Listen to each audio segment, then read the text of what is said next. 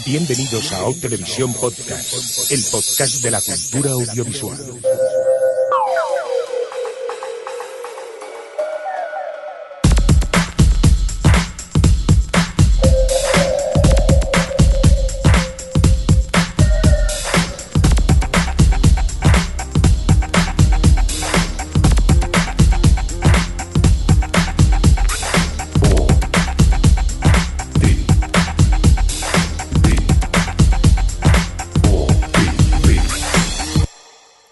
Televisión Podcast. O Televisión Podcast.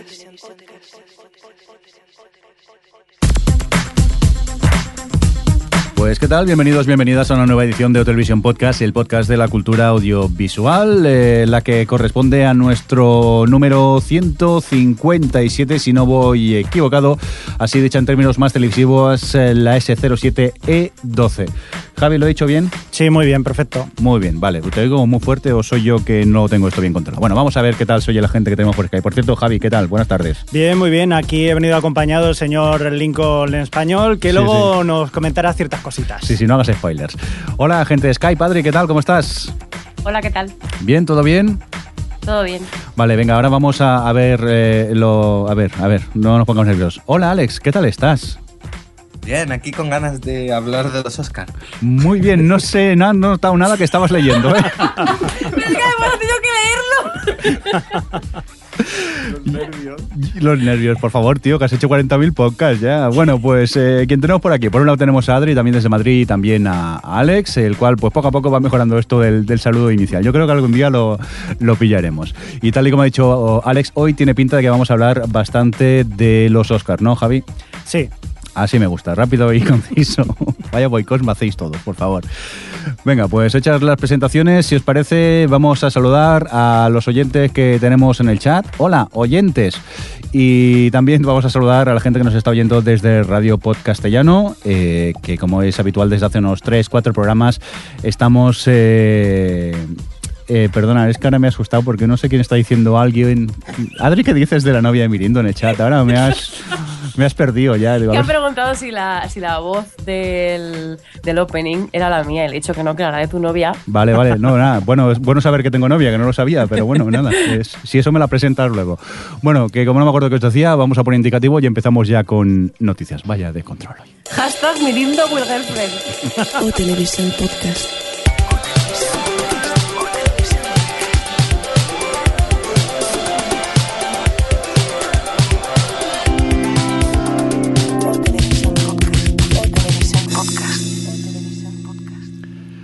Adri, ¿qué estabas diciendo antes de que pusiera el indicativo que me has asustado?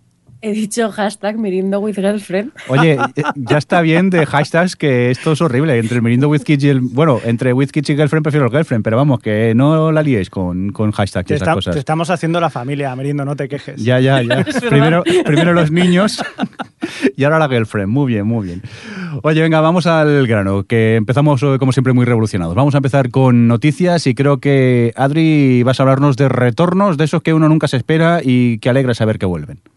Pues sí, pues sí, porque eh, bueno, hay una organización benéfica en Inglaterra que se llama Comic Relief, que todos los años celebran un, día que se llama el Red No- Nose Day, el día de la nariz roja que bueno, básicamente pues hay mucha gente que, que dona su tiempo y su talento a recaudar fondos pues con la risa, como dicen ellos.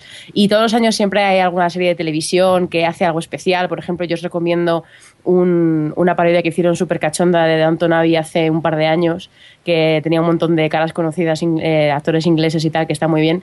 Y este año eh, que además hay un tráiler por ahí ya, hemos sabido que, que, mm, este, ya se me ido- Ricky eh, Gervais. Ricky Gervais va a traer de vuelta a The Office que bueno, se acabó hace prácticamente 10 años y, claro, es una de esas series que nunca te piensas que va a volver y, va a haber un episodio especial eh, con Ricky Gervais interpretando a su, al personaje del jefe y, y, bueno, pues se va a emitir el 15 de marzo y oye, está bien de repente tener ahí un, una ración sorpresa de, de The Office, de The World's Best Boss.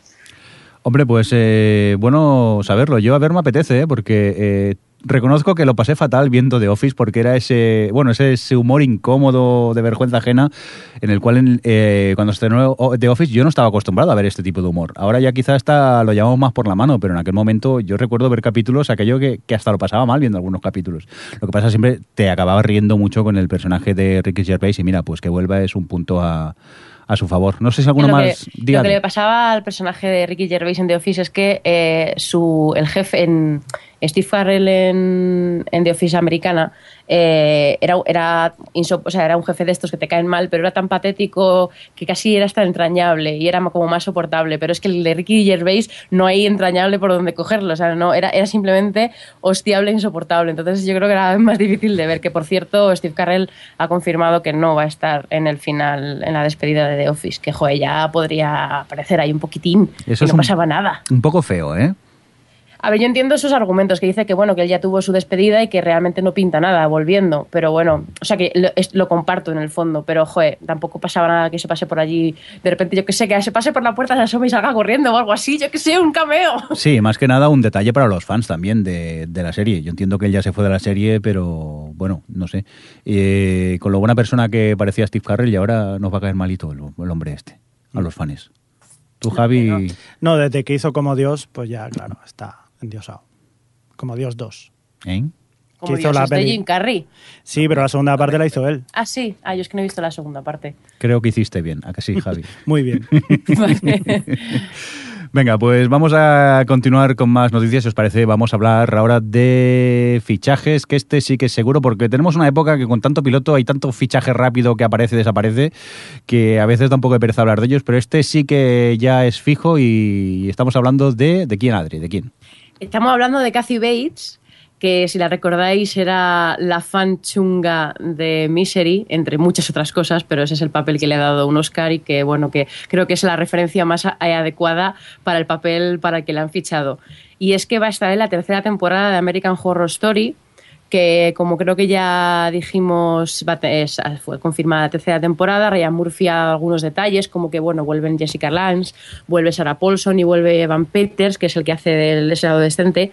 También ha confirmado que iban a volver gente de la primera temporada, a, va a volver Taisa Farmiga, que era una de las adolescentes que estaban cabreadas con la prota, y va a volver Frances... No, la hija... No, Sí, es no. la hija. Sí, es la hija. Vale, yo pensaba que era una de las amigas. Bueno, pues mira, mejor me lo ponéis. Es la hija.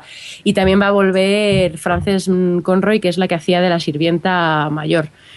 Y, mm, y Lily Rabe, que es la que hacía de la. de la. mm, La monja tontita. Bueno, durante unos capítulos de la segunda temporada. La monja rubia esta. Mari. Y, Mary. y eso, y bueno, aparte de todo esto, mm, Ryan Murphy ha dicho que esta temporada iba a ser menos oscura que la anterior, que la segunda ha sido muy, muy oscura, ha ido, se ha ido eh, a un terreno muy chungo y querían recuperar un poco el humor de la primera temporada y que querían hacer algo tipo romance Romeo y Julieta, que bueno, ya en futuros episodios hablaremos de los pilotos que se estilan para la próxima temporada, pero es que se ha puesto súper de moda esto de los dos clanes enfrentado, enfrentados con dos personas enamoradas, es como la nueva línea maravillosa. Y bueno, eso, Cathy Bates va a hacer de una amiga del personaje que hará Jessica Lange en la tercera temporada, que luego no son tan amigas y ya está, no se sabe mucho más, pero... Pero Cathy Bates en un personaje así perturbador y tal, yo creo que puede molar. Duelo, duelo de divas, ¿eh? Ahí. Grandes. Diva, Cathy Bates está un poco cogida Bueno, por los pelos. Diva, diva, no, pero que son dos grandísimas Sí, de- de actrices y promete. con poderío. Uf, sí, sí, sí. Sí, Con personalidad. Y tanto. Muy bien, yo no voy a opinar porque como no he visto eh, la de American Horror Historia esta, que me da miedo, pues tampoco no... No, tanto como miedo no. No da miedo. ¿No? Qué cagado es. Yo sí, yo soy un cobarde, ya lo sabéis. Ahora tampoco voy a descubrir nada. Venga, vamos a continuar con... Uy, zombies. Creo que vamos a hablar de zombies, ¿no, Adri? Ay, todas esas noticias seguidas para mí, ¿eh? Venga, tra- trabaja un poco, mujer. Trabaja un poco. Pues sí, eh, la BBC tiene una serie nueva que se va a llamar In the Flesh, que es como decir en la carne o en la piel. Eh, que bueno, es una serie de zombies que se estrena el domingo. ¿Eh? Novedad. Novedad, sí, sí. Que se estrena el domingo 17 de marzo y va a tener tres capítulos de una hora. Eh, es una mini- miniserie, claro. Y el- la verdad es que el punto de partida es curioso, porque es una serie de zombies, pero se lo lleva un poco a, la- a su propio terreno. En este caso, el protagonista es un joven de 18 años que tiene una peculiaridad y es que padecía el síndrome del parcialmente muerto, que es el mejor eufemismo ever para decir que estaba muerto. Y bueno, se supone que en esta, en esta serie pues, la, la, zombie, la cualidad zombie se puede curar y él ha, pasado la terapia y todo eso y ya puede ser reinsertado en la sociedad. Y es un poco como este chico ex zombie vuelve a, su comunidad con su familia y sus amigos y tal y cómo se enfrenta a ello. Lo que decían los, los creadores de la serie es que iban a aprovechar, eh, no iba a ser una serie de zombies al uso, sino que iban a aprovechar un poco la mitología zombie para hablar sobre todo sobre las cualidades monstruosas que hay en la naturaleza humana y, y hablar un poco de conceptos mucho más terrenales mm, que, que normalmente son las, las cosas de zombies que son más de nos atacan y no nos morimos y eso. Pues vaya Y- mierda, entonces, si no van a haber decapitaciones ni nada por el estilo, si no hay sangre no va a molar entonces la serie. Yo Yo creo que, Alex, Alex.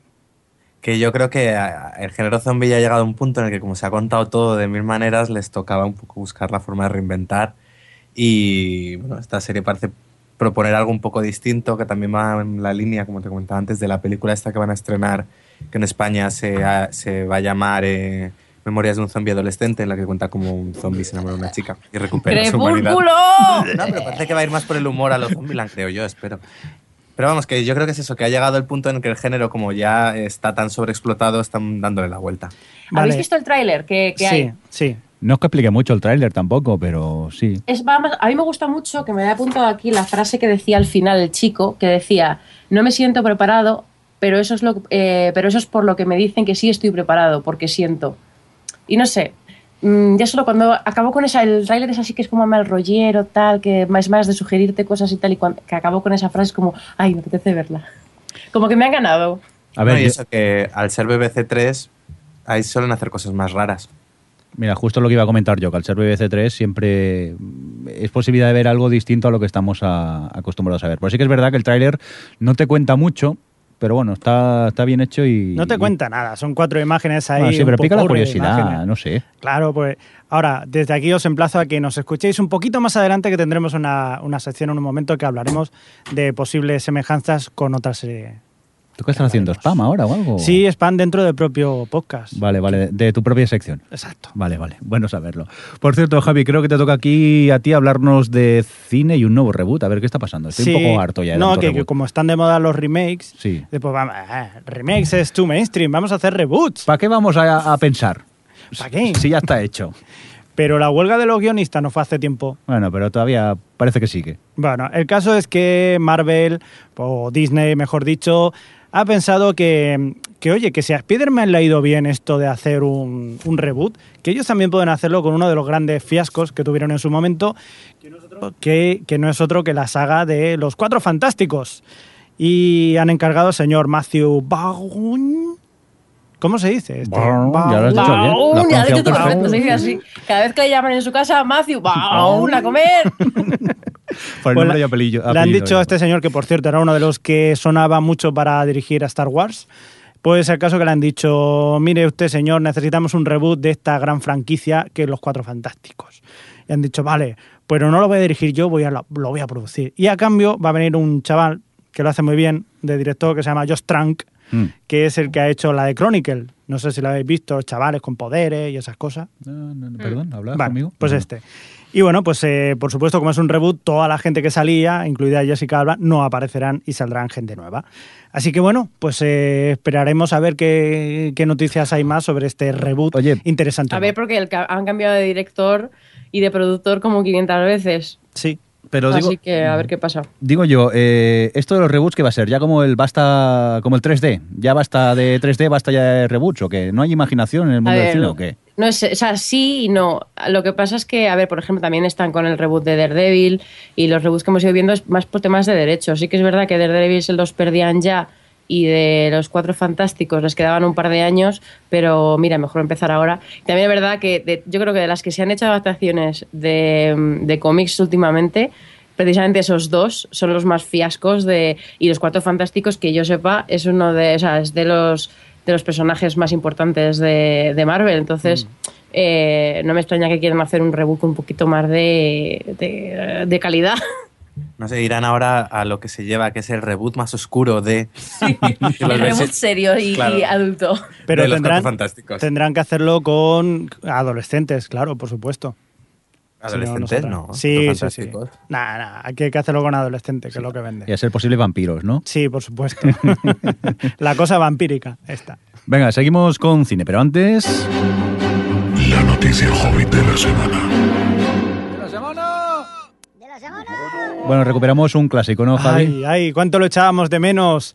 Pues sí, tenemos una noticia Hobbit de la semana, o bueno, pues ya no hacía tanto, pero hoy hay que ¿Qué decirlo. te hacía ilusión hablar Sí, del Hobbit Sí, hoy? la verdad es que sí, tampoco es una gran noticia, pero bueno, hay, hay que decirlo. ¿Qué ha pasado? Que, como sabéis, en principio se iban a hacer la- o sea, la- las entregas del Hobbit, están en diciembre del 2012, en diciembre del 2013 sería la segunda parte segunda. y luego la tercera parte se iba a hacer en verano de 2014. Pero han dicho, la Warner ha dicho, oye, pues esto de las navidades parece que nos va bien. Si un caso en vez de verano, la tercera parte la vamos a estrenar en diciembre de 2014.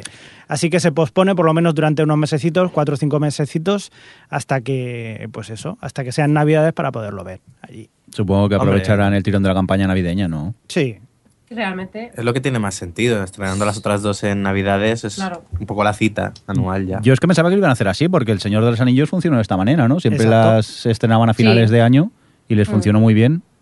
Es más, yo creía que el Hobbit también lo hacían así. Al leer la noticia en el guion, he descubierto que no, que la primera intención era estrenar la tercera en verano, pero al final han preferido atrasarla. Yo creo que lo tenían pensado desde el principio. Lo que pasa es que o sea, hicieron esto, el, el preadelanto este, para luego desmentirlo y así que pudiéramos tener nosotros una noticia Hobbit y hablarlo. Pues yo sí, como egocéntrico y centro del mundo que soy, estoy de acuerdo con lo que acabas de comentar, Javi. Lo veo muy bien.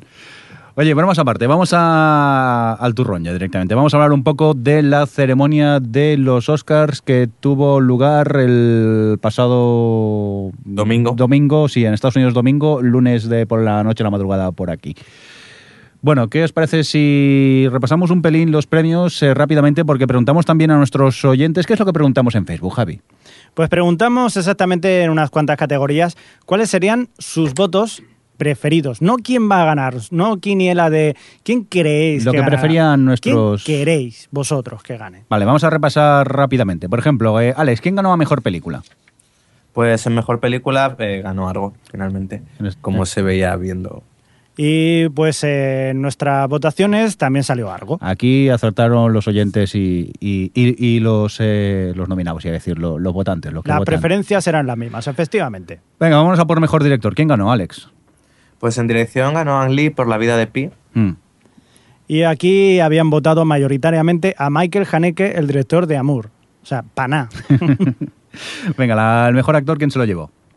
Eh, Daniel Day-Lewis por Lincoln. Y efectivamente también votaron por Daniel Day-Lewis nuestros oyentes. Muy bien. Y venga, va, vamos a acabar aquí con la mejor actriz. ¿Quién fue, Alex? eh, Jennifer Lawrence. Sí. Y eh, la actriz fue eh, votada en este caso como Emanuel Riva, pero tan solo por un voto. Por un voto. Por un voto de diferencia. Que además fue el mío el último. o sea, hiciste trampa entonces. no, yo tenía que elegir, pues yo también voté y me voté a Emanuel Riva. ¿Qué pasa? Muy bien, venga, pues eh, dicho esto, vamos ya a comentar un poco lo que fue la ceremonia en sí de los Y Oscars, los porque... premios no lo vamos a comentar. Pobre Alex. Por la noticia que pongo en el guion. Venga, pero es que los premios ya los tenemos en todos lados. Venga, rapidito. Tampoco lo- me los des todos, no me des los técnicos al menos. No, cuéntame. pero no decimos eso, comentar los que estamos diciendo, Venga, cuéntame. no darlo como si fuésemos un titular y ya está. No, pero luego íbamos a entrar en, en- en la discusión, pero venga, va, vamos a hacer un cambio eh, en el guion. Venga, va. Adelante, Alex. No, porque ahora me dejas así. No, sigue.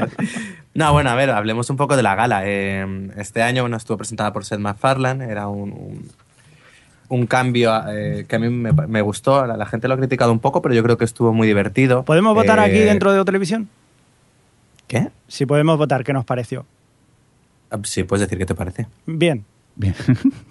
Venga, va, vamos, no nos liemos. Venga, eh, cuéntanos un poco lo, lo de la gala, lo que decías, eh, Alex. Bueno, pues sí, eh, estaba presentada por Seth MacFarlane, ha puesto bueno, por un humor que recordaba bastante a- bueno, al que suele hacer siempre en Padre de Familia, con sus momentos brillantes como esa canción de I- I- que traduciría en español sería He visto tus tetas, en la que recordaba, eh, bueno, mencionaba diferentes actrices que enseñaban las tetas en diferentes películas. Your boobs.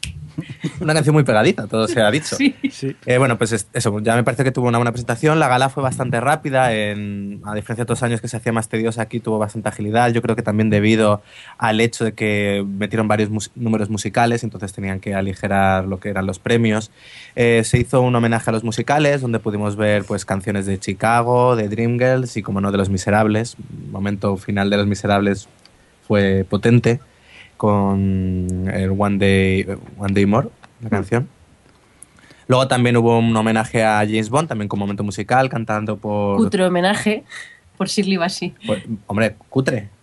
El, el- el montaje que hicieron. Ah, bueno, sí, el montaje sí. vídeo era lo más, es lo más cutre que han hecho en años y mira que normalmente los Oscars se, cuelen- se suelen currar esas cosas.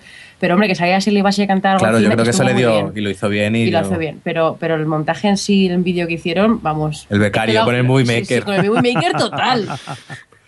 Pues tuvo ese homenaje, luego también eh, pudimos ver a Adele cantar eh, Skyfall, lo cual era algo obligado, ya que la llevas a los Oscars, la nominas y se lo vas a dar porque estaba cantado, pues no, la hicieron salir al escenario a cantar. Y, y bueno, yo creo que esos fueron todos los números, no me dejó ninguno, ¿no? No, bueno, y eso, y luego... Eh, Sí. Bárbara Streisand, Ay, Barbara Streisand, es verdad que cantó. eh, tal como éramos, Ah. hizo el homenaje.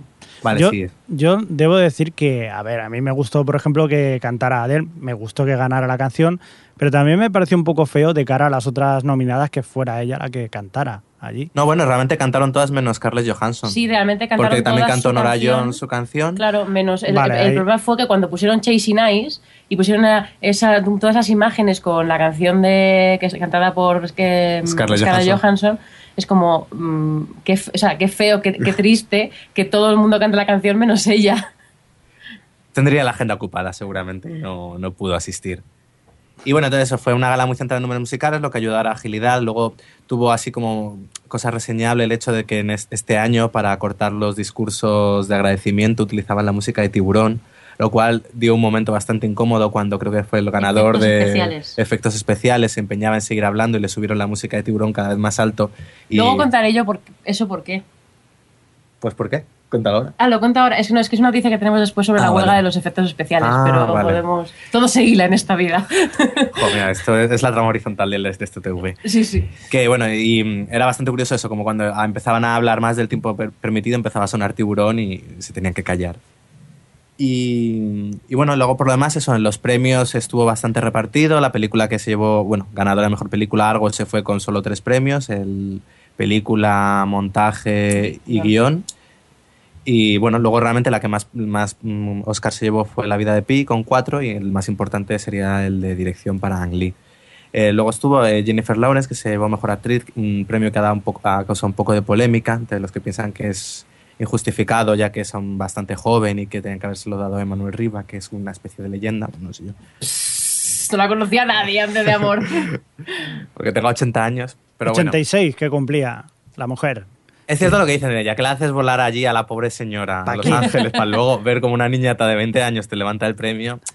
A y ver si aguantarte una gala en la que no entiendes nada, porque tenía pinta de no entender nada. Llevaban, tanto ella como Haneke, llevaban un pinganillo con traducción simultánea. Una- Haneke, bueno, tampoco se fue vacío, se llevó al final de los cuatro premios que, cinco premios que optaba, se llevó solo el de película extranjera. Y, y bueno, luego el Daniel de Lewis era algo que todo el mundo esperaba. El, luego Christopher Christoph Walker se llevó por el mismo papel que hizo en Malditos Bastardos, ¿no? Eso Ay, es ver, un, es un pretencioso. papel bastante parecido, sí. Eso es un comentario pretencioso. No sé Ah, qué no sé, yo no he visto Django. Pues por eso no lo digas. Ay, no, pero eso dice la gente. Y luego en Mejor Actriz Secundaria era otro premio cantado, se lo llevó Los Pezones de Anne Hathaway. Ay, ay, ay, ay, ay. Qué Aquí- pinzas mal, mal puestas. Aquí hay que Prada, decirlo hijo mío. Era ¿Qué? de Prada, ¿no? Era de... no o de alguno de estos grandes. Es Pero que yo para esas cosas no. explícalo que si no queda un poco mal. No, pues eso que, que la chica llevaba, el vestido que llevaba, eh, las pinzas de la parte de, o sea, del- como del escote eh, justo le llegaban hasta los pezones y encima estaba un poquito no creo que estuviese Tenía toda la- cuando llegó el, el- a la alfombra roja eh, estaba un poquito empitonada y eso mezclado con las con las pinzas del vestido pues parecía que iba disparando a, a todos los presentes eh, Iba enfocando al Oscar, ya está, tampoco no... Pero no fue la única que tuvo así problemas con el vestido. Jennifer Lawrence, igual, al recoger el Oscar, se tropezó y se cayó de bruces en las escaleras. Eh, pero y lo bien que lo arregló con su cuando se levantaron a aplaudirle en plan ovación, que dijo, no, yo sé que os levantáis porque os sentís mal porque me he caído. Es- Es tan amor. Sí, yo creo que una de las razones por la que a mí- Jennifer Lawrence ha ganado el Oscar, que oye, a mí me parece bien, estoy contento con ese premio, pero es cierto que se ha llevado el Oscar a Mejor Actriz Dramática, bueno, a Mejor Actriz Protagonista por una comedia romántica en la que, bueno, tampoco... Porque es verdad, vamos a hablar. ¿Qué Sí, pasa es- con Está bien. que ha sido la polémica, Una de las razones ¿no? por las que se la ha llevado es porque ahora mismo es la actriz del momento. Desde hace un, un- varios meses que no ha parado de conceder entrevistas y no ha parado de arrasar en premios, eh, la percepción que se ha tenido sobre ella ha ido mejorando por el tipo de personalidad que tiene, que es muy extrovertida, es muy, Muy como natural. muy natural, muy cercana. Pero es que eso es un poco un argumento un poco así, porque se puede aplicar a todo. Argos han gastado 7 millones y medio en la campaña de los Oscars. Y mira, y se lo ha llevado. y se lo ha llevado. Quiero decir que los Oscars son lo que son y también... Claro, sí, yo no, yo no digo que no, pero digo que porque pod- podría haberse lo llevado perfectamente Manuel Ribao o Jessica, bueno, Jessica Chastain, no sé. Pero vamos, que yo creo que ha ayudado mucho a la percepción que se ha tenido sobre ella y que ahora mismo puede decirse que es como la, la gran estrella. Yo debo, Porque quieras o no, este año ha sido eh, protagonista de uno de los grandes taquillazos, que además en Estados Unidos lo partió todo con los Juegos del Hambre. Y es decir, en un mismo año haces taquillazo y película que funciona bien y además eh, Y encima que tiene el crítico. rollo respetado porque como también ha empezado desde cero, empezó con una, una película indie, muy indie, que, que estuvo nominada a la película hace un par de años, que era la de Winter's Bone, que tampoco es una de estas estrellas, una, chica una jovencilla nueva de estas que... Que no, que no. Una chica que tiene talento. Que no, que no, que, sí, que, que no. Lo siento, pero no estoy de acuerdo con vosotros. Esta chica se ha llevado el premio simplemente porque tiene un productor detrás que es el Harvey Weinstein, este, Weinstein que, que es el que ha metido mano, porque si no, lo que, lo que está diciendo mucha gente, es una película que está sobrevalorada. O sea, es una película que está bien, es entretenida, pero no para que tenga tantas nominaciones y tanto de todo. Pero estamos Mira, hablando no ahora de entrar- ella. No voy a entrar No estamos en, hablando este, de eso. en este debate, pero me, me- es algo que me fastidia personalmente que solo porque sea alguna película sea de un género concreto eh, ya la devaluemos. No, es no, no, como no, no, el que género de acción o no el género de ciencia ficción. que no tiene En nada la que comedia ver, ¿eh? romántica es, es una muy buena comedia romántica, tiene un guion excelente. Y me- a mí me parece tan buena película en su género como me puede parecer algo en el suyo. No, no, si yo no te digo que no, una cosa no lleva a la otra, que podría ser una película de como Los Pitufos, si lo hubiera llevado Harvey Weinstein, seguramente hubiera optado también a los No. Oscars. A eso me refiero. Bueno, Que, a tampoco, ver, que la chica- tampoco yo- es, tan así. Os digo una cosa, a mí me ha gustado la chica, yo hasta este momento la conocía prácticamente solamente por los Juegos del Hambre, que decía, "Pf, pues menudo Todo. rollo, pero a medida que vas viendo, vas hablando de ella, y sobre todo en el papel, que sí que es verdad, que sobre todo ella destaca mucho, pues dices, está bien, pero yo considero que había otra gente que podía haberlo conseguido. Jessica Chastain no, pero Emanuel Riva, por ejemplo, tiene un par de escenas que con un solo gesto Sí, se pero es come lo que, todo es lo que haga habla. Bueno, perdona. Diales. No, y que seamos sinceros, Emanuel Rivas se pasa tres cuartas partes de la película eh, sin... Es que no sé si es un spoiler, pero... Pues no, No, lo por- no lo digas. ante las dudas no lo digas. Se pasa No, así, sí, que sin actuar visto, mucho. Entendemos lo que quieres decir. No, a Memoria Arriba lo hace muy Lo bien. hace bien, pero me refiero que pero tampoco las- me puedes decir que es el gran personaje dramático. No, tiene media peli, luego la otra media peli se la pasa para allá. Claro, a mí lo que me fastidia. A ver, si yo estoy de acuerdo contigo en una cosa, Javi, y eso está claro, y es que los Oscar son muy circo y depende mucho de la campaña que haces con tus, con tus películas. Y Harvey Weinstein es conocido porque sabe hacer campaña muy bien y es un chanchullos. Pero los Oscar son, son un chanchullo. Sí. Y, yo, por ejemplo, a mí me- lo que me, me- fastidia un poco de todo este tema es que eh, todo el mundo pone en duda el Oscar de Jennifer Lawrence porque es una chica joven y porque su película es una comedia romántica, pero nadie pone en duda el Oscar de Daniel Lewis, que además era el favorito y que a mí me parece que no es el mejor del año ni de lejos, porque me parece que en la película está bien Tampoco y, muchachada. y tam- también es, o sea, no, es, no tiene un papel en el que se pueda especialmente lucir porque está como echado para atrás. el ¿Cómo que, estoy para, ¿Cómo que estoy hecho para atrás? A ver, Lincoln, vamos a ver. ¿Eh? ¿Cómo que- vamos, a, vamos a hablar tú y yo. ¿No te parece que tú estás un poco soso en la peli? Hombre, ¿cómo que eso? ¿Qué quieres? ¿Que me ponga ahí a, a bailar una sardana, un flamenco o qué? O Que si algo que te eches ahí Es un presidente de los Estados Unidos. cosas, de tantas eh, anécdotas y Historias. tanta mierda. Hombre, Oye. es que un, poco de seriedad. Tú cuando has visto al Obama ahí saltar y, y yo qué sé, bailar Oye, Gangnam Michelle, Style. que entregó el Oscar, ¿eh? Bueno, pero a ver, que la mujer que haga lo que quiera, pero un presidente tiene que estar serio. A, a ver, por favor, no hagamos eh, bromas sobre Lincoln, que luego el público nos abuchea como a Seth MacFarlane. Por cierto, eso iba a decir. Muy fuerte, Me ¿no? pareció muy fuerte. Grandeza ese el momento. Chiste, el chiste que se hizo sobre la única persona que a usted le hizo gracia, ¿no? A mí ninguna. Ah, vale. O sea, usted era también de los que bucheaba. También Hombre, no, piensa a que ver. 150 años y todavía es demasiado pronto para esa broma, ¿no? Hombre, te diré yo. Ay, qué bonito, ¿no? Y si lo hubieran hecho el siguiente, ¿quién es? ¿Con Kennedy? ¿Eh? Todos nos partimos de risa. ¿Eh? Qué bien. ¿A ti como no te han pegado un tiro? Pues ya está, todo a reírnos. Bueno, por cierto, que para el que no se recuerde la broma que, que está- de la que estamos hablando, es que Seth MacFarlane hizo una broma sobre el asesino de Lincoln. Y la gente, pues bueno, como otras bromas que hizo durante la noche, empezó a- hubo como un uh, así de fondo. y él contestó en plan, ¿qué pasa? ¿Que ha pasado 150 años y todavía es demasiado pronto? Y esa es un poco la broma. Bueno, entonces vamos a ver Lincoln. Eso, lo que estaba diciendo, que a mí eh, Daniel Lewis me parece que, que se, o sea, se merecía más otros de la categoría que él y nadie ha rechistado y solo porque es Daniel de Lewis. Bueno, pues a ver si el muchacho lo hace bien. Que se hubiera puesto cualquier otro y también lo hubieran dado. Si el problema no es el actor, es el personaje. A ver, ¿qué te digo yo? Que Lincoln tiene muchas posibilidades. Eh, ¿Por qué hablas de ti en primera persona, señor Lincoln, si le puedo tutear? Hombre, porque el personaje es sobre mí, ¿no? Pues yo soy el personaje. Ya, no sé, esto- ahora estoy muy liado, ¿eh? Va- va- Eh, me- no me extraña has este cambio de 50 época. ¿Me has liado? Vamos a dejar que se siente y se relaje un poco, que está un poco confundido Lincoln ahora de... ¿En qué año repente. Estamos en 2013, creo. ¿Me han matado ya o no?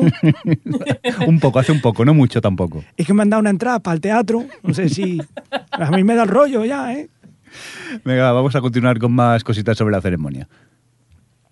No, no sé, yo no tengo mucho más que añadir a lo que ha dicho Alex. Yo quería comentar, eh, no sé si habéis vi- visto el vídeo que hay por ahí de eh, andando de Jennifer Lawrence, que de esas, otra de esas cosas que demuestra que esta chica está en Hollywood un poco, que es una chica de pueblo que no sabe muy bien si subió o baja, y, y estaba hablando ya después de que le dieran el Oscar y tal, con un periodista ahí en una mesa que le estaban haciendo una pequeña entrevista, y de repente apa- apareció Jack Nicholson en plan, perdón, molesto, y, y para decirle que le había gustado mucho en su película y que le había encantado su trabajo y tal. Es todo esto a Jennifer Lawrence. Y Jennifer Lawrence empezó en, en plan, muchas gracias, tal, no sé qué.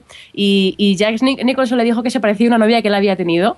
Y ella dijo algo así como, ay, pues yo estoy soltera, no sé qué. Se puso a ligar con Jack Nicholson y cuando Jack Nicholson se fue, ella se giró hacia la cámara y dijo, madre mía, es la primera vez que hablo con él y estaba como súper, eh, pues como, como- si yo de repente se me acerca Jack Nicholson y me dice, oye, me ha gustado mucho tu trabajo, me vería los pantalones. La, la verdad es que empiezas a ver vídeos y luego comentarios que hacía la chica y la verdad es que te acaba cayendo bien, aunque no te guste, te guste o no te guste lo que hace. Si hay un Tumblr dedicado a GIF de ella, Sí, eh, con sí, reacciones así. No, no, sí, es que además tiene para dar y para vender, es que es normal. Si la chica está muy bien y la verdad que tiene un gran futurazo, no te digo yo que no. A ver, que, que- que yo he defendido a Manuel Rivas porque me ha parecido muy bien lo que hizo, pero una cosa no quita la otra. Que hay una cosa que nos recuerdan, que es verdad, que en- eh, nos recuerda Londinium42 en el chat, y es el chat, el- el- la broma que hizo Seth MacFarlane sobre, sobre Rihanna. Que dijo algo así como que mm, Cero Dark Thirty iba sobre una mujer que intentaba acostumbrarse a tener que torturar a otros y, y dijo algo, bueno, como un sábado por la noche de Rihanna de Rihanna y- y el novio, como no me acuerdo cómo Chris. Brown este. Y esa sí que es broma de, uy. esto Por cierto, a Rihanna le- much". Ahí hubo murmullo. Por cierto, a Rihanna que le han dado el premio a peor actriz de reparto en los Ratchis, que se dieron el día anterior. Ah, mira, se ha llevado un premio. Sí. Felicidades, Rihanna. Mejor un premio que una hostia, está bien, Rihanna, vamos mejorando. Por cierto, eh, ¿a vosotros la ceremonia eh, creéis que se pasó Seth MacFarlane o yo creo que fue bastante comedido, ¿no? Fue bastante normal. ¿O creéis que su humor fue un poco bestia? Dentro de lo que él hace tampoco se pasó mucho. Tuvo eso, alguna broma como la que hemos dicho, la de Rihanna o tal, pero yo creo que estuvo bastante bien. Al menos de lo que se podía esperar de él. Y Javi, tú que no eres muy fan de los musicales, tanto musical, Sí, a mí me encantó muchísimo. No, mentira. O sea, me aburrí mucho, lo siento. Eh, al que le gustan los musicales sí lo comprendo y tal, pero a mí no me gustó, pero eso personalmente mío. Yo he de decir que, bueno, yo confieso que me dormí justo cuando Lan Hathaway recibió el Oscar. No sé si fue muy tarde, no sé si aguanté mucho, pero estaba un poco roto esa, noche y caí redondo. Pero lo que vi hasta entonces tampoco se me hizo muy, muy pesado. Me pasó, me pasó volando la, la gala a, esa- a ese punto. Yo cuando habían de estos musicales empecé a jugar a Battle Cats y ya está. digo, Estás tú un poco enganchado con el juego, ¿no? sí. Más que con los Sí. musicales. No juguéis al Battle Cats, que No, por Dios. se os quitará la, la vida A ver. directamente. Que os vais Spam, spam, vamos a ver. Volviendo a los Oscars. Que se nos olvida mencionar algo, nos lo ha recordado el oye- Watu 1969. Sí. Es que hubo un empate en uno de los premios. Es que era algo, es el quinto empate que ha sucedido en la historia de los, Osta- el- de los Oscar. En este caso fue en la categoría de sonido con, entre Zero Dark Thirty y Skyfall. Y, y bueno, pues resultó bastante curioso. Aquí entre los empates quizás el más, eh, el más relevante fue el que sucedió en 1969 entre Barbara Streisand y Catherine Hepburn en Mejor Actriz. Que yo pues, hubo un momento que creí que les iba a pasar lo, lo del Goya. Cuando dijo, un momento, un momento, digo, hostia, digo, ya está. El sobre Y venda mal. el sobre mal. Sí, sí. Y no ha habido un empate. Joder, que se quedaron todos Además, ahí. ese, ese premio que estuvo presentado por Ted, el, el muñeco de El oso de peluche. Sí, que yo tenía ganas de verle porque, bueno, sabía que iba a aprovechar Seth MacFarlane para, para tal. con los sí que saltó, saltó un, po- un- sí, un par de bromas sobre judíos, pero tampoco estuvo demasiado faltón. Hombre, a ver, tampoco puedes faltar Bueno, mucho. pero que los judíos ya tienen Hollywood que Hollywood medio son todos judíos. judío. Sobre todo los de arriba. Por cierto, ¿y la mejor película de animación que no hemos hablado, qué? ¿Quién se la llevó, Alex? Eh, pues se la llevó Brave. Yo ahí no estoy muy de acuerdo. Habría quedado antes con Paranorman o incluso... Bueno, no, con Ro- Roper Ralph no. Pues Yo, para mi gusto, era la más floja, Brave, de la categoría. Pero bueno, también era sonaba mucho eh, para, que, para que se la diesen. Pero, joder, parece que ya...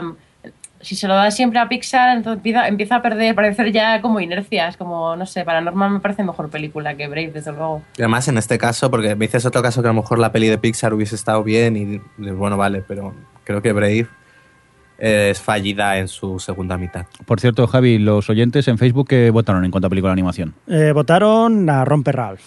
Wreck-It Ralph. Y otra categoría, por cierto, que veo aquí en el link que me ha hecho gracia. ¿Que te inventaste una categoría que Sí. tenían que ponerse en los Oscars? Nueva categoría que podrían ponerse en los Oscars. Y la mayor votada fue Mejor Muerte.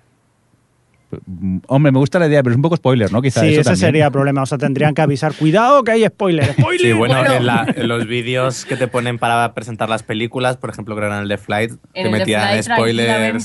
destrozaron toda la película. Pero bueno. Creía, creía que ibais a decir lo de en, en memoria y tal. Digo, hombre, eso no lo pongáis ahí. Eso es mejor muerte poner. No, hombre, no. Sí, que este año no, no hubo aplausos para ver. No, no fue un concurso de popularidad lo del In Memoriam, menos mal. Que otros años, cada vez que sale una foto, la gente aplaudía más o menos, dependiendo. Si, si nadie conoce al que vestía. Y claro, quedaba un poco feo. Venga, pues ¿queréis comentar alguna cosita más de los Oscars o ya lo dejamos? Hasta aquí, Emma. Hasta aquí el comentario de los Oscars. Pues vamos a continuar con más cositas, si os parece, aquí en el OTV y para ello ahora mismo. Javi, tienes noticia pirato televisiva, podríamos Sí, llamar. volvemos a la televisión y vamos a hablar del señor David Petrarca. ¿Ese quién es? David Petrarca. ¿Quién es? Se te llena la boca cuando dices Sí, sí, Petrarca. Petrarca. ¿Pero quién es? David Petrarca es uno de los directores que ha dirigido varios episodios de la serie Juego de Tronos Game of Thrones Sí. y ha dicho que, que la verdad es que gran, eh, el, el gran éxito que tiene eh, Game of Thrones se lo deben a la piratería. ¿En serio? Joder, ha dicho eso. Hay que decir que, pues eso, hay que- luego lo, lo- lo- lo ha especificado un poco, que hay que decir que la serie ha sido la más piratada en 2012, pero también que han subido las ventas en DVD y Blu-ray un 44% eh, respecto al- a la otra temporada. O sea, que quiere decir que el boca a boca sí que les beneficia a la hora de que sea popular y por lo tanto que puedan existir más productos y por lo tanto venderlo más. O sea, que es un poco de mm, agitación cultural, que es lo que dice, que es lo que se necesita para que la serie eh, pueda sobrevivir. Vale. que a él pero- ya le va bien que haya piratería, pero luego se retractó un poco, ¿eh? Ha dicho, bueno, pero, eh, Pero menos. pero menos. Di, Alex, di.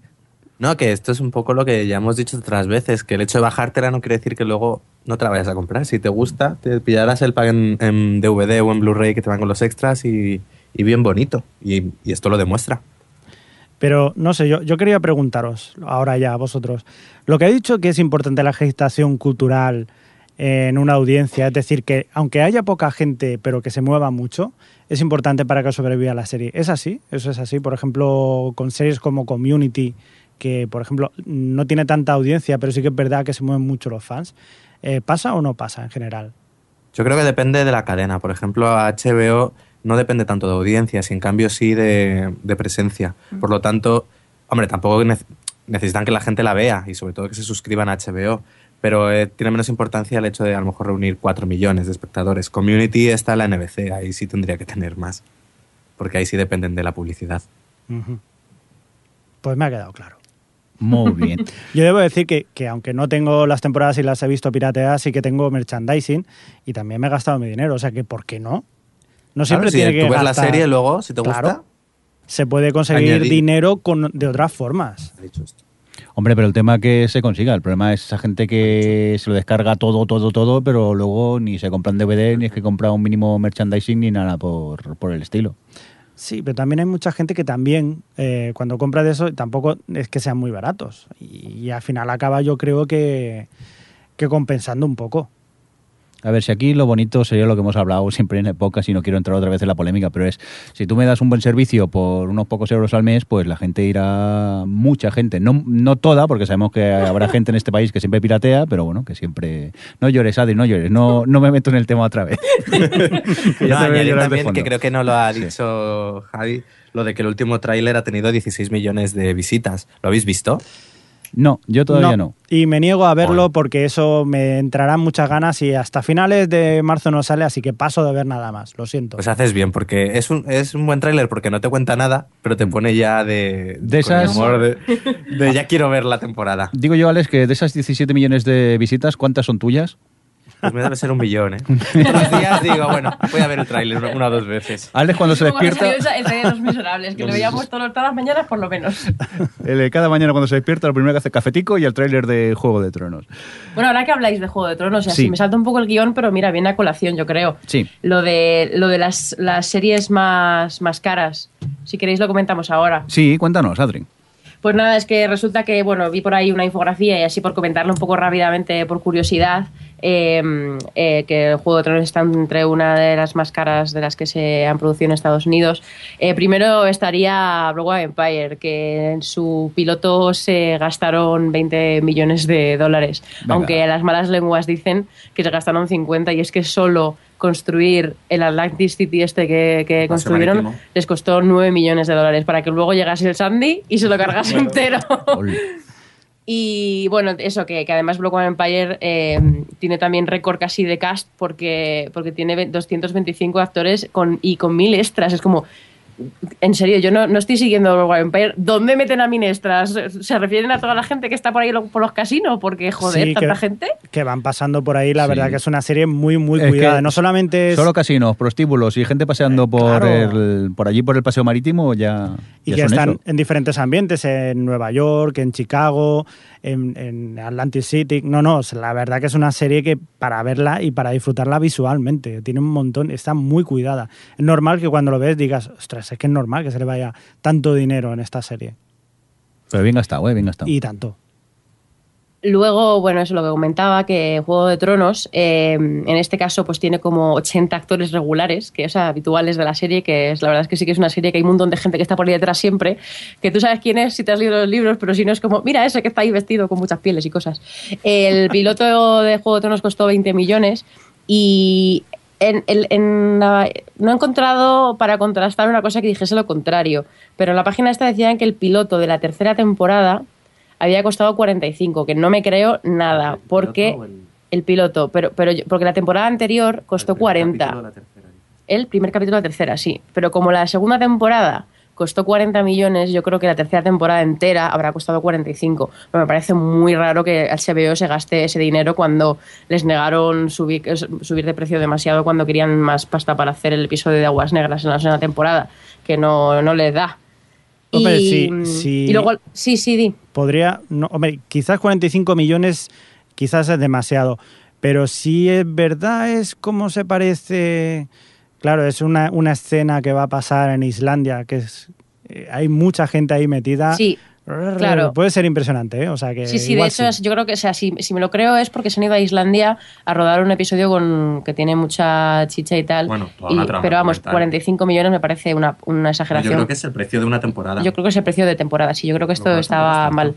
Y luego en el, en el ter- tercer puesto estaría Perdidos, que bueno, eso ya en su momento ya creo que lo hemos hablado, que, que costaba casi 3 millones por episodio y, y su piloto costó 12 millones de dólares, que para una network es mucho dinero y, y en su momento fue el piloto más caro de la historia y no sé si alguien se la... De, de- de network, yo creo que no llegó a superar, porque no, era, no, no tuvieron que hacer un, Un avión. un avión que se estrellaba, pero pero yo creo que sí que ha habido después alguno de Network que la ha superado, pero no por no mucho. ¿eh? Yo creo que Perdidos va a estar ahí como eh, pilotos más caros de, Network durante mucho tiempo.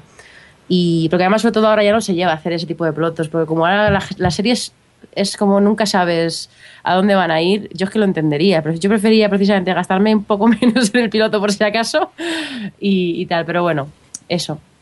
Luego, bueno, ninguna llega en costes a lo que co- lo costó Roma en su momento, que costó 100 millones su primera temporada. Es que lo piensas es una locura, ¿eh? Claro, ahí había, era coproducción con la BBC y con la televisión italiana, con la RAI. Claro, que la segunda temporada ya no hubo coproducción con la italiana, creo, y no sé si con la BBC tampoco, y ahí fue, dijeron, mira, Pero no se, segunda no se les quemó el... Eso, además de que se les quemó. Pero luego eso, ni, ni siquiera tenían ya coproducción y fue como, mira, no asumimos gastos, cerramos en la segunda. Pese a, pese a que el actor que interpretaba a Marco Antonio, que está ahora en The Following, que se llama Ah, no. ¿qué- qué- James Purefoy. James Purefoy, dijese que Juego de Tronos tuvo la culpa de la cancelación de Roma. Pero que no tenía mucho sentido, teniendo en cuenta que pasó varios años antes. Pensaba que ibas a decir al que me gusta a mí de Dexter, que está Ah, no, en... el Tito Pulo. Tito Pulo. Uy, uy, uy. No, el que dijo eso fue el James Purefoy. Yo todavía estoy esperando que hagan la película de Roma que decían que iban a hacerla. Pero si la serie queda bien cerrada. Sí, sí, sí, pero bueno, podrían hacer una. Con tanto personaje, ¿para qué vas a hacer una peli? Yo creo que está bien lo que está bien hecho, bien acabado. Venga, vamos a continuar con más cositas. Creo que es ya la última noticia. Eh, ¿Qué pasa? Que la... hay alguien que se ha ido a la huelga, ¿no, Adri? ¿Qué ha pasado? Se a la huelga. Venga, la huelga, compañero. Eh, pues sí, así por contar por, eh, por encima, porque mm, eh, precisamente también me llama colección por lo de los Oscar, porque fueron los el momento incómodo este que echaron al escenario con la música de, de Tiburón, y, eh, quita- le cerraron el micro, apartaron la cámara y, y- y el segurata se le llevó, es como en serio. Eran los de los que ganaron el Oscar a mejores efectos especiales, que se- lo ganó Life of Pi. Porque, porque bueno, el, el tigre de. Por toda la película, pero bueno, en concreto el tigre es como el, la diseña de identidad de la película, ¿no? Y resulta curioso porque precisamente esta, esta gente que se ha llevado el Oscar es la compañía que se ha encargado de hacer todos los efectos especiales de Life of Pi, está en bancarrota y va a cerrar. Y es una de las cosas que ha impulsado un poco a que estén todos los técnicos de efectos especiales en huelga, porque bueno, es un. Es un es un ámbito de Hollywood que está muy malogrado ahora mismo, que tiene muchos problemas porque eh, los estudios están subcontratando mucho en, en China y en India porque es todo más barato. Eh, además, eso, como allí tiene la opción de, llevarse la producción fuera, pues al- aquí en Hollywood pues eh, tienen que bajar los precios para intentar ser competitivos, pero claro, bajan los precios y hay veces que no pueden pagar a su gente hasta que contratan el siguiente trabajo, porque no, o sea, el margen de, benefici- de beneficios que tienen es muy, muy poco. Y, los estudios hacen cosas como eh, llevarse, o sea, aceptar ofertas de compañías que en lugares donde no tienen que pagar eh, exenciones tributarias y todas estas ventajas fiscal- fiscales se las llevan ellos y aún así no les bajan, no les suben el precio ni los estudios no llevan ningún tipo de ganancia con todo esto. Y. y bueno, bueno, también lo que le pasa es que como tienen pocos eh, beneficios, el mundo este de la tecnología es- es- está en constante evolución. Entonces, claro, esta gente tiene que comprar nuevas máquinas, tiene que eh, reciclar a su gente y no tienen dinero para hacer todo eso y aún así poder mantener una compañía. Entonces están yendo, yendo todas un poquito a pique y está quedando mucha gente sin trabajo. Y, y lo que pasa es que la solución es, es, es muy difícil porque por una parte dicen, vale, hacemos un sindicato, como dicen muchas de las, de las de todos los gremios estos de Hollywood han acabado haciendo un sindicato, pero claro, hacer un sindicato su- supone que tienen que hacer eh, nuevas, tienen condiciones muy estrictas de cómo les tienen que pagar y eso supondría que los estudios tendrían que hacer menos películas al año, un par de películas menos al año. Entonces, claro, eso significa menos trabajo para todo el mundo. Entonces, claro, la gente no acaba de estar muy de acuerdo con esto y... y tal. Y por otro lado también dice, vale, pues entonces eh, podemos repartirnos, hace- entrar en el beneficio, o sea, en el reparto de beneficios de las películas, de la recaudación. Pero como eso, ya lo podemos hablar en otro momento, pero como las- los estudios, sus, su contabilidad siempre es un poco oscura y secreta y hay siempre unos chanchullos un poco raros, eh, los estudios se niegan a que nadie se meta en, en controlar lo que ellos ganan o dejan de ganar y tal.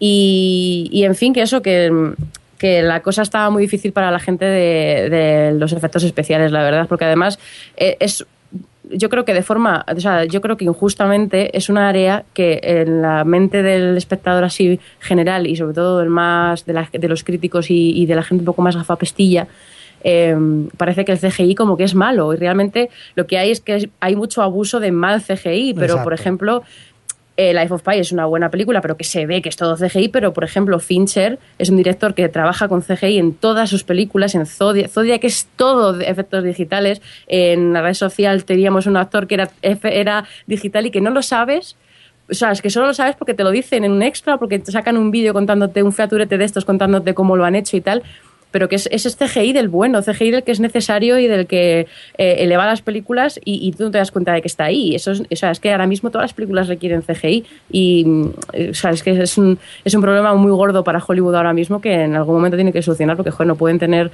a, a gente tan importante para las películas que están eh, en, en la actualidad que que no pueden tenerles ahí a todos en la calle llevándose toda la producción a China y, y tal, pero bueno, que a mí es un tema que me parece interesante por eso sobre todo, porque es un área que está como mal vista, que está como...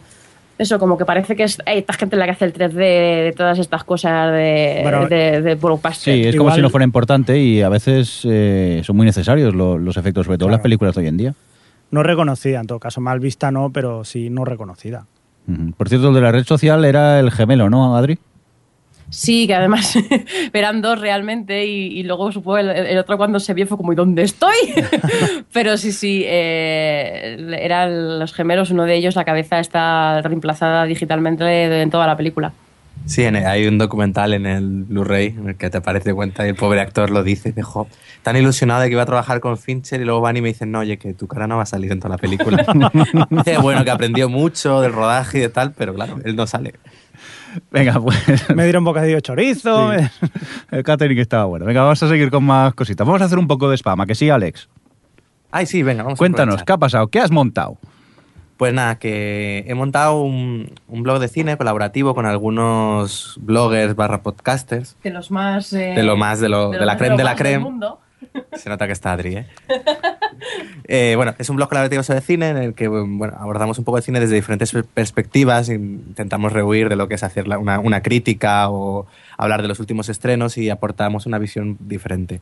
Eh, participa gente pues, como Adri, como Ramón Rey de esta peli ya la he visto, eh, Dani Mantilla Juan Luis Sanguino de premios Oscar o crítico en serie, bueno, pero eso la de Yo disparé a JR. Y eso, pues se llama Domingo de Cine, Sí. eh, domingodecine.es y os, y os animo a pasaros a ver qué os parece. Soy, sois como y los hablo de bandas sonoras. Cada- claro, cada redactor eh, tiene un, un- un tema, escoge, eh, tiene un tema y lo va desarrollando todo desde ese punto de vista. Hay desde pues, de actualidad, eh, bandas sonoras, desde el punto de vista de la psicología, de Hollywood, incluso eh, hay un- una sección para- de televisión. Muy bien, recuérdanos el dominio, por favor. Pues www.domingodecine.es. Muy bien. Y también tenéis Spam página no Facebook. Que también tenéis página de Facebook, que lo he visto y me ha apuntado. Ay, pues sí, Domingo de Cine en Facebook. Muy bien, pues hecho el spam, vamos a continuar con más cositas. Vamos a hablar de un par de pilotos que hemos estado viendo estos días. Eh, para empezar, hemos tenido la oportunidad de ver eh, eh, Zero Hour, Zero Hour, sería esto en inglés más o menos, en mi inglés. Creo que de esta ya os habló Adri hace un tiempo, ¿verdad, Adri? Porque creo que tuviste la oportunidad de verla hace ya tiempo. Y... La suerte de verla. La suerte, Sí, la en verano suerte, sí. sí. la vi. Y ahora hemos sido los otros lo que hemos tenido la desgracia de poder verla, ¿no, Alex? Sí. Bueno, yo no. Desgracia tampoco. Bueno, a ver. Bueno, entre Te pasa, monos. te pasa- te pasa exactamente lo que me pasa a mí. Pero bueno, di. La serie, bueno, la serie es un poco, va en la línea de libros como El Código da Vinci y toda esta moda de grandes conspiraciones masónicas y sigue a un profe, bueno, a un director de una revista que pierde a su mujer en una librería. Para, para, para, para un segundo. A ver, mm, el señor recibe una llamada y de golpe es la mujer que dice que me están entrando a robar la tienda, llama a la policía. Idiota, llama a Tumu. Ya, bueno, pero las pelis siempre llamas a... Ya, pero eso me puso ya muy, muy Yo es que no podía con la serie. Perdón, perdón, que, que interrumpió. Sigue, Alex. Bueno, eh, le secuestran a la mujer y entonces él tiene, empieza a buscarla y ve que está todo relacionado pues eso, con una mega ultra conspiración masónica que supondrá un cambio, un punto y final en la historia de la humanidad. Pues eso. Que también hay nazis, ¿no? También por ahí en Claro, medio. hay nazis, masones, eh, bueno, hay de todo. La serie es, es terrible. Son todo clichés, los actores son pésimos. Pero. Pretenciosa. yo- no, pretenciosa no. Que ha dicho pero. No es, no es pretenciosa. Es de todo, o sea, pero pretenciosa no es. No, sí, sí. Es. Adri, habla al micro, por favor. No, que, que no, que no, realmente yo no creo que Zero Hour sea pretenciosa. Lo que pasa es que ha querido hacer una serie de conspiraciones de este rollo y es lo que se estila con. No es que pretenda ser, sino que es que, bueno, pues sigue, sigue un poco la línea que marcan este tipo de productos. Y, pero para lo. Para el, el problema que tiene es que quiere contar tantísimo en el primer capítulo. O sea, quieren acabar en la Antártida y les da igual lo que pasa en el piloto. Y entonces es como, deja de meterme tantísimas cosas, pero por otra parte meten tantas cosas que el capítulo es entretenido realmente. Pero para mí no es, pero yo quiero pensar, o, o en su momento pensé que a lo mejor a la gente que le gusta este tipo de historias sí que le puede gustar Zero Hour, no lo sé. A ver, El problema es que fallaba en perso- fallaba un poco en los personajes, en la forma de desarrollarlo todo y que era todo tan cliché sí. que no ayudaba. Ya. En eso es la razón. eh. A ver, todo lo que pasa es que es un como un batiburrillo allí de, de clichés de- del género ese así conspiranoico. Es lo que decís vosotros. Posiblemente a la gente que le guste esto, le guste la serie. Yo he sido paciente, he llegado a ver hasta el segundo episodio, pero es que todo lo que me cuentan no me interesa para nada, sinceramente. Todas las tramas que apare- me, me aparecen, cada, a cada trama que aparece me parece todo más absurdo y al final he preferido descartarla. Hombre, tienes que entrar en eso, en la mentalidad de que pues, todo vale en este tipo de conspiraciones. Sí, Pero es que se pasan, ¿eh? Con el todo, ¿vale? A veces. Ya, bueno, hombre, ya en el cliffhanger del piloto ya ves que todo vale. Entonces, si sigues es porque es lo que compras. Pero vamos, eh, aún así la, la serie ha hecho unas audiencias paupérrimas y, y no va, bueno, si emite lo que tiene grabado será suficiente. Vaya, pues entonces eh, casi que hemos hecho bien de no seguir viéndola, ¿no? Quizá. Pues sí. Pero lo ibas a seguir viendo. Eh, bueno, ya sabéis cómo soy yo, aunque reconozco que esta sí que me planté, dije ya no más, porque lo intenté con el segundo y el segundo es que cada vez se me hacía más cuesta arriba y al final preferí de dejarlo. Venga, vamos a continuar entonces con más series. Otra que hemos podido ver es una producción de la CW, eh, CW, esta de Cult, esta que es un poco de metalenguaje televisivo. Eh, Javi, ¿te atreves a contarnos más o menos de Sí, qué va? Básicamente es una serie en la que hay una serie donde los fans de la serie son mega malos. Sí, más o menos, ¿no? Como perdidos. Sí. Hombre, tampoco como perdidos. Ahora te has pasado un, un poco, eh, creo yo. Pero Hombre, bueno, Intensos seréis un rato, ¿eh? él, perdona, Alex. Intensos seréis un rato, los fans de perdidos, digo. Ah, bueno, sí, pero sí, vale, en este aspecto sí, sí que son súper fans locos todos los fans de la serie, Digamos de esta un- serie, que un poco redundante. Vamos a no explicarlo- mandabais gente, pero ahí, ahí. Cuéntanos. Va- vamos a explicarlo un poquito mejor, porque si Sí. no aturullaremos aquí a toda la gente. Es una serie, pues, eh, en la que dentro de esa serie hay otra serie. Eso ya lo Vale, has dicho. es una eso lo has serie que hay dicho una antes. serie- Decía- me decía Alex que la serie dentro de la serie es como de Following, ¿no? Sí, sí, sí, eh, no deja de ser eso. Un asesino, eh, bueno, no es un asesino, sino un tipo que, que tiene un, una, un Una secta, culto, una, una secta, ¿no? Y toda la gente que hay detrás, pues, eh, pues forman su secta y tal. Y una de las chicas que estaba en esta secta se, se va, se, se escapa y se convierte de, de la noche a la mañana en experta del FBI en sectas. La Vengadora. Y entonces ella va detrás de esta secta para desarticularla y todo esto, y encima la han secuestrado a su, Esto es la serie hermana. dentro de la serie. Esa, la Y- serie y- dentro de la serie. Y luego la- Pero la, serie, fuera de la serie, hay la fans serie- locos. Exacto, que dicen, aquí hay muchas cosas metidas y seguro que nos explican muchas cosas que están escondidas. Y entonces empieza la serie con que hay un chaval que ha visto que hay una- unas cosas metidas por ahí dentro que pueden ser sospechosísimas. Entonces se lo dice a su hermano que es periodista y tiene, pues nada, y, y va, y de, de repente pasa una cosa y el periodista se ve involucrado. Yo cada vez estoy entendiendo menos la serie, ¿eh? pero sí, bueno. sí, luego está también una que está por ahí haciendo la serie que dice, Bueno, "¿Verdad? en, en resumen, raras". ¿qué te ha parecido? una mierda como un piano. lo siento, lo tenía que decir así, es, eh, no, no, no me ha gustado. ¿Tú también eres tan tajante, Alex, o no? No, a ver, la serie es TW. A sí, ver, vale. Este Vamos a escuchar la opinión del mamarracho oficial Ay, ver, del podcast. Venga, cuéntanos, mamarracho. No, a ver, Está, o sea, es, Es que yo mejor- la- comparo- mejor- Es, es- es mejor que Ringer o mejor que The no, Vampire a ver, Diaries? no. Ringer, Compórtate, Adri. Me está odiando tanto en este momento. a ver, eh, aquí yo parto de que The Following me decepcionó muchísimo, no me, no me gustó nada y me la dejé en el tercer episodio. Entonces esto me hizo gracia porque era como The Following, pero con una vuelta de tuerca, toda esa parte de la serie dentro de la serie y esa pequeña reflexión sobre lo de los fans y tal me gustó. El problema es que no está bien ejecutado. Eh, me pareció curiosa. Los actores, pues a ver, son CW, es decir, no hay nada donde rascar. Tan buenos. Sí, sí. Eh, uno- el protagonista era de Vampire Diaries, o sea que le, le mataron para meterla en esta serie. Y, hombre, a ver, se ve, no puede estar en dos. Y, pero vamos, que me pareció curioso el punto de partida, pero también es otra serie que ha hecho unas audiencias muy bajas, hasta para ser para la CW, o sea que emitirán lo que tienen y se quedará. La han pasado ahora el viernes, o sea que no A tiene mí- mucho que hacer. Es que me pasa un poco, Mati. La, la- la premisa, el punto de partida, me pareció interesante. Lo que pasa es que la palabra CW ya me da mucho miedo a mí. Y menos con Heart of Dixie, claro. Y entonces eh, la fui viendo y, y cada vez me iba gustando el desarrollo de la serie. Luego lo, lo que vi en el piloto me, me aburrió bastante. Tampoco no, no me gustó. Entonces ya también creo que voy a descartarla. Pero sí que os digo que la idea, el concepto esto de la serie dentro de la serie, ese metalenguaje televisivo que hay por allí por en medio, lo vi interesante. Luego lo que pasa es que como lo desarrollan, pues como que, que no que no me Yo creo que, que esta serie, cogida por los ingleses, te hacen algo bastante chulo. Podría ser. Ya estamos mitificando a los ingleses. No, es verdad, una BBC3 te coge esta serie y te hace ahí Channel algo. 4. O un Channel, sí, Channel, Sí, un Channel vamos 4 ahí. también. Estaría curioso. Vamos, que tampoco está de cool, como que no nos ha gustado nada, por lo visto. No. No estamos nada acertados, ¿eh? Esto, que sale Robert Nipper, que a mí es un tío que, que, oye, me gusta, me gusta cómo lo actúa y tal, pero sin embargo aquí pues hace es el jefe, digamos, de la secta y no, lo siento, pero no. Yo, como no he visto Cult, yo, yo soy la voz del, del- del pueblo. Sí. Y en el chat, Luis FP decía que tanto Zero Hour como Cult eh, le habían parecido basura que tiene ganas de estrenar Base Motel, que se estrene, que por cierto es una serie que, que ya tendremos que comentar aquí cuando se estrene porque tiene muy buena pinta Bates Motel. Y Jorge Navasalejo decía que iba con toda la predisposición de que no le gustase nada a Zero Hour, que el piloto no le, no le había desagradado. Oye, un saludito a Jorge Navas Alejo del podcast Fuera de Series, que si no conocéis y escucháis deberíais hacerlo. Os está faltando tiempo. Ya os falta tiempo.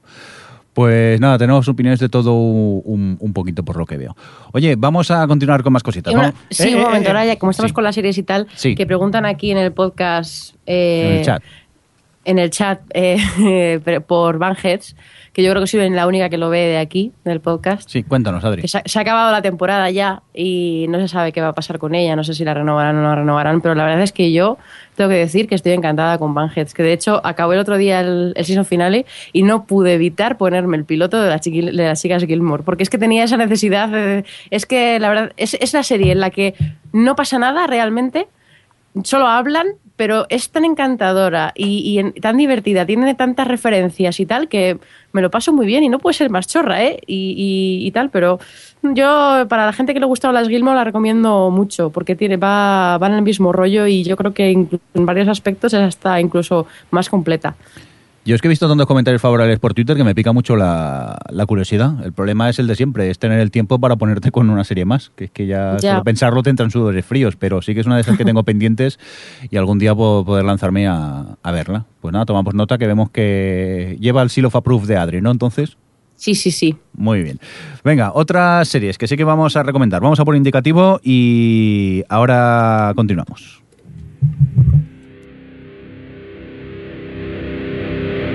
Estás escuchando O Televisión Podcast.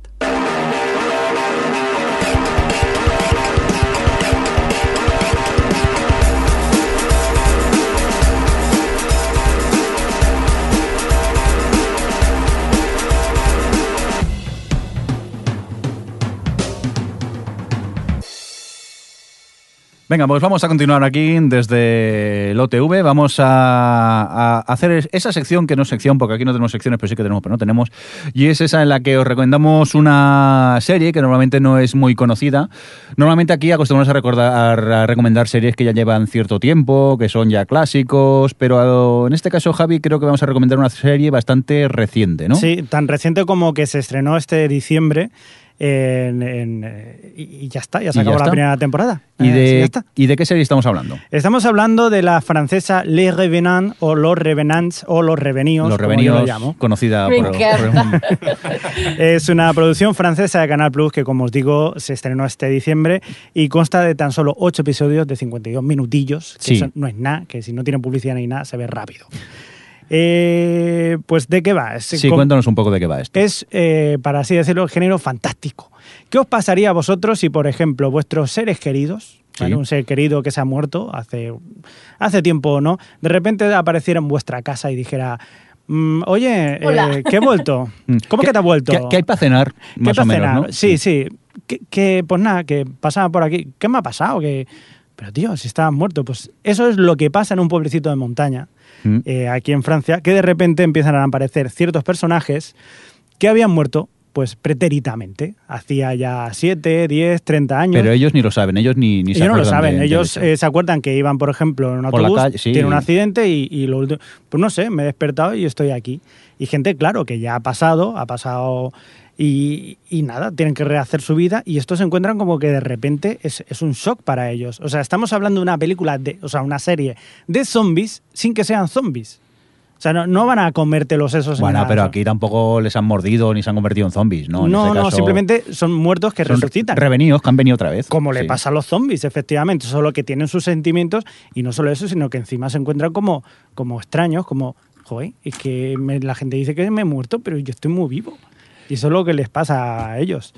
Y bueno, pues a partir de eso iremos viendo en cada capítulo eh, la historia de uno de los, de los muertos que ha ido reviviendo y la historia que arrastra detrás y la gente que lo tiene que readmitir otra vez y sobre todo ese, esa forma de querer o de poder aceptar la parte de la gente que está recibiendo a los muertos y la gente, los propios muertos, cómo se readaptan a la vida. O sea, es más un drama, por así decirlo, drama Mm. Hay- fantástico. Sí, hay que decir que no da miedo.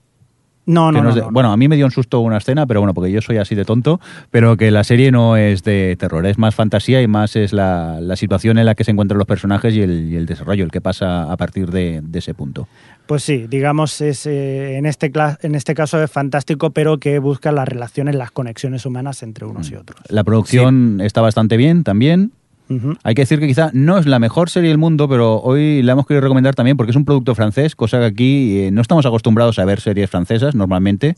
Ujú. Yo, ¿tú qué recuerdas de series francesas? Yo creo que algunas quedaban en TV3 en los 90 por la tarde para adolescentes, pero poco más, como Poco quien más. dice. La verdad que poquito. Puso eh, Canal Plus hace No, unos pero Adri. esa, años. no- esa no era francesa. ¿Era francesa? La Adri, háblale al micro, que si no, no te oímos. Ah, es que estaba girado un poco Sí. para el... No, no, no, no digo la de Matrioska, digo, era otra de una casa que había una chica que se quería quería salirse de la casa de putas y tal. ¿Esa no era, ¿era? no era francesa? No. ¿De dónde era? Tenía pinta de ser más de Alemania o por ahí.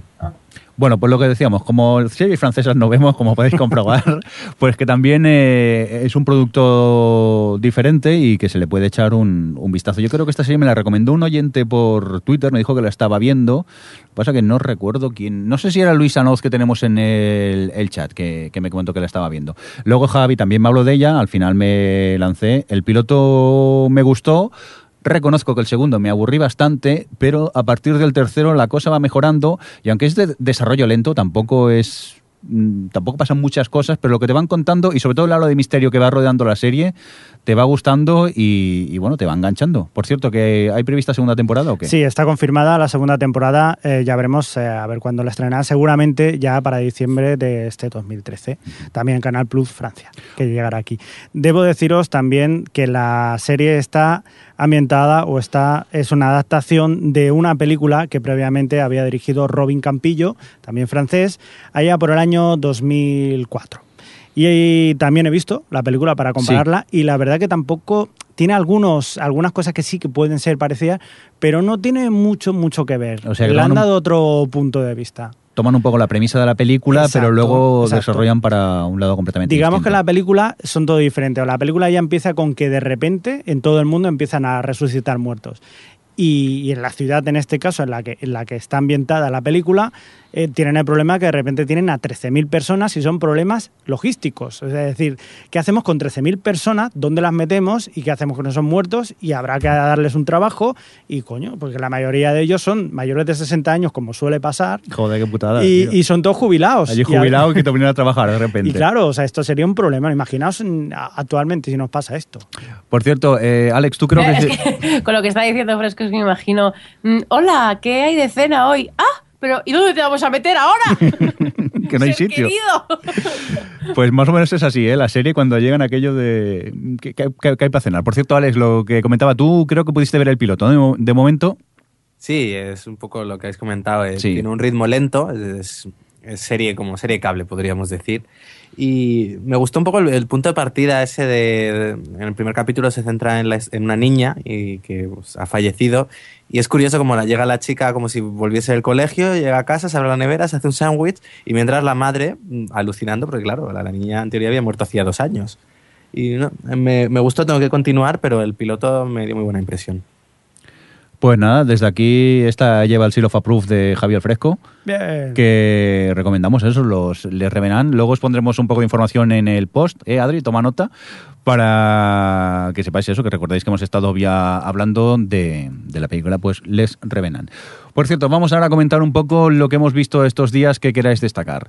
Eh, vamos a empezar con Javi, porque eh, lo que viene luego de Alex a mí me espanta un poco. Sí, en, en esto eh, voy a requerir la Sí. colaboración. Escandaliza. Sí, me escandaliza mucho. Aquí yo creo que Alex va a estar de acuerdo conmigo y yo estoy de acuerdo con Alex porque he estado viendo una cosa que tendría que llamarse directamente Tenemos que hablar de Spartacus. Dios mío, Spartacus es la última temporada y está siendo sangrienta. O sea, tiene una cantidad de muertes por minuto. Más que The Walking Dead. Exagera, pero mucho más. O sea, esta temporada está siendo, pero Dios mío, se les está yendo de las manos. Spartacus, hijo mío, ven aquí. Tenemos que hablar tú y yo seriamente. ¿Qué te está pasando? ¿Qué te está pasando? Dios mío, que, que se te está yendo de las manos esto. Es muy gore, está siendo muy gore esta última temporada y, y tiene toda la pinta de que vaya a ser un final. ¿Te está gustando por eso? Sí, sí, la verdad que muy bien.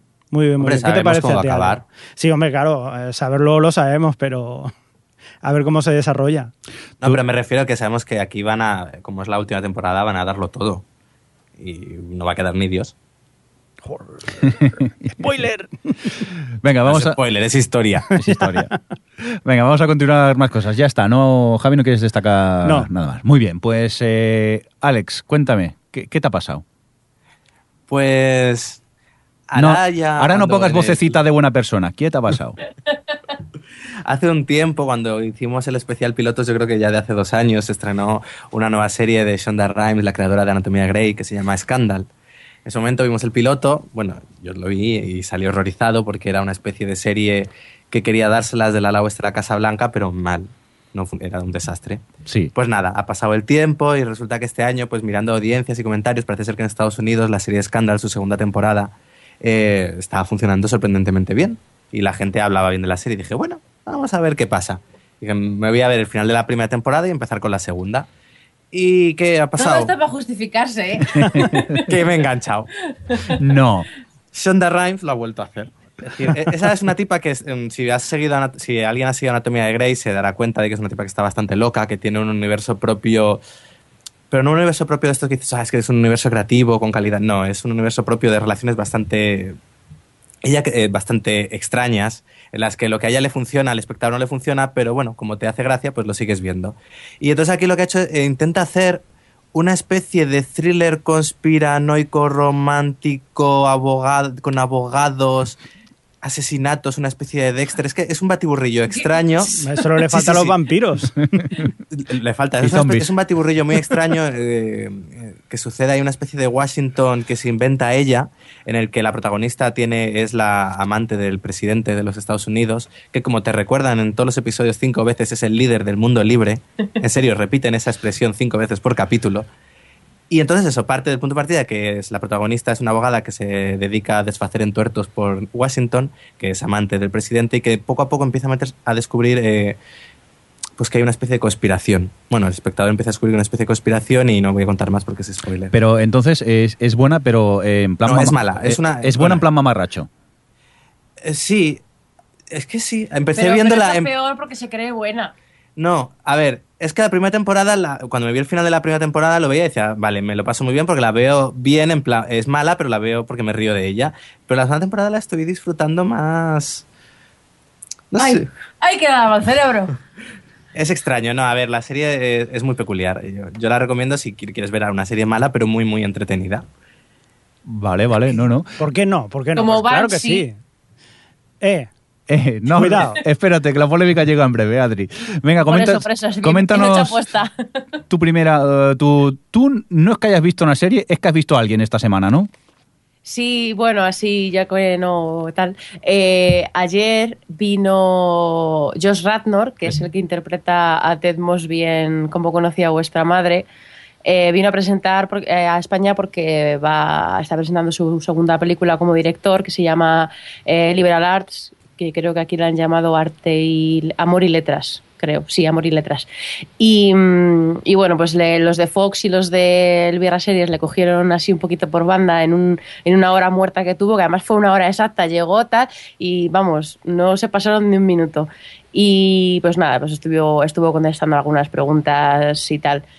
Y la verdad es que el chico es, a mí me pareció, yo ya le conocía, ya somos amigos de toda la vida, no, sí, no. sí, ya, ya- ya veo ya. Eh, no, sí, sí, es un- la verdad es que eso, que sigue siendo un chico muy majo, es muy como un chico cu- cualquiera. De hecho, yo llegué con otra chica tarde y le pasamos por su lado y nos, ya de segundas fue como, anda, pero sí será él. O sea, es que es como, es como muy normalito, muy sincero además, y a mí me sorprendió mucho, bueno, realmente no me sorprendió, porque todas las preguntas que le hacía a la gente con respecto a cómo conocí a vuestra madre, eh, la respuesta que él daba dejaba clarísimo que está hasta los cojones de la serie, pero hasta un punto en el que les- le preguntaron eh, cómo le afectaba un poco a su, a su día a día el, el rodaje de la serie, que recordemos que ya está en su octava temporada, y dice que él decía que si se ponía a pensar ahora en cosas que cómo conocía a vuestra madre no, no le venía a la cabeza por lo menos hasta la quinta. O sea, empezaba hablando de, su, o sea, de sus cosas, su familia, sus proyectos, tal. Y ya sí eso se acordaba de cómo conocía a vuestra madre, porque es como su trabajo. Como él llega, como llegar a quien llega a la oficina, rueda sus secuencias y se pira. Que eso no quiere decir que esté mal, que se lleva muy bien con sus compañeros de reparto, que sí hicieron esa pregunta. Es que, en fin, las preguntas a veces de la gente es como, a ver qué te va a decir, que no se lleva bien con la gente. Pero bueno, eh, eso que él estaba contento, que había una serie que le había hecho evolucionar mucho y tal, pero que bueno, que eso ya lleva ocho años, que es un trabajo y que, que y- sus palabras siempre dejaban entrever que está un poco harto, sobre todo ya preguntas sobre la madre, que es como que además él lo dijo en plan, cuando me preguntaron quién era la madre, me dijo, mira, no lo sé me parece una pregunta estúpida. Aplausos, Josh Radnor. De hecho, dijo varias veces, no me gusta esta pregunta, porque todo el tiempo estaban en plan eso, te voy a ver con tus compañeros de reparto, ¿cuáles de las novias de Ted te gusta más? Mm, ¿Te pareces mucho a tu personaje? En plan, todo cosas muy típicas que él está hasta las narices de responder y lleva ocho años respondiendo, entonces, claro, se notaba bastante hastiado con el tema. Sí que le gustaba más responder preguntas sobre su película. Hombre, claro. Yo le preguntaba cosas sobre las bandas sonoras y le gustó mucho mi pregunta. Oh, yo vengo a hablar de mi película. sí, más sí, o menos. iba totalmente a ese rollo, ¿eh?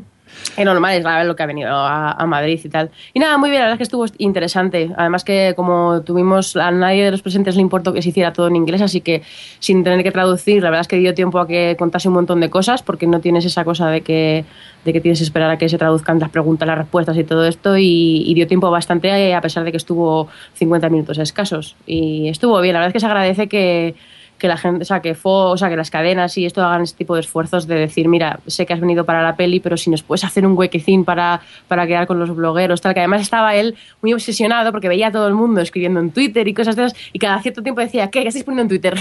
a ver, ¿qué foto me has hecho? Tal, me has pillado eruptando, o sea, está, está es como muy consciente de, de todo el mundo este de Twitter al que él se ha metido este verano, tiene cuenta de Twitter oficial y tal. Y la última pregunta que le hicieron, de hecho, fue eso, cómo le había afectado el hecho de que ahora todo este mundo de redes sociales y de blogs, la gente, mm, desde el punto de vista, desde el anonimato que te da Internet, que puede hablarte y puede criticarte y puede odiarte eh, públicamente. Y bueno, estoy hablando sobre eso, que bueno, que al principio, claro, hay cosas que, te, que lees y, y te amargan el día, porque bueno, aunque sea nadie, pues te afecta y tal, pero que él ha aprendido a, a poner una barrera y no dejar que, no leer demasiado y no dejar que le afecte. Pero yo creo que es un tema interesante para este tipo de figuras, sobre todo gente como George Randall. Pero si estamos hablando de Brad Pitt, pues bueno, es otro, pero George Radnor, que es como menos conocido, pero que genera también, como que vuestra madre ha generado, genera yo creo, eh, versiones entre algunos haters sobre todo, gente que no está tampoco acostumbrada a un mundo así de estrellato, de qué tal, y de repente tienes a toda esta gente que te odia, que además les contó algunas cosas que le habían dicho y, y la verdad es que es como dices, "Jo, la gente cómo puede ser así, pero, pero bueno, eso que estuvo, estuvo interesante y tal. Muy bien, pues eh, yo creo que no podemos retrasar más lo que viene. Tenemos que ir a, a lo siguiente. Esperar, que creo que esto requiere esta música.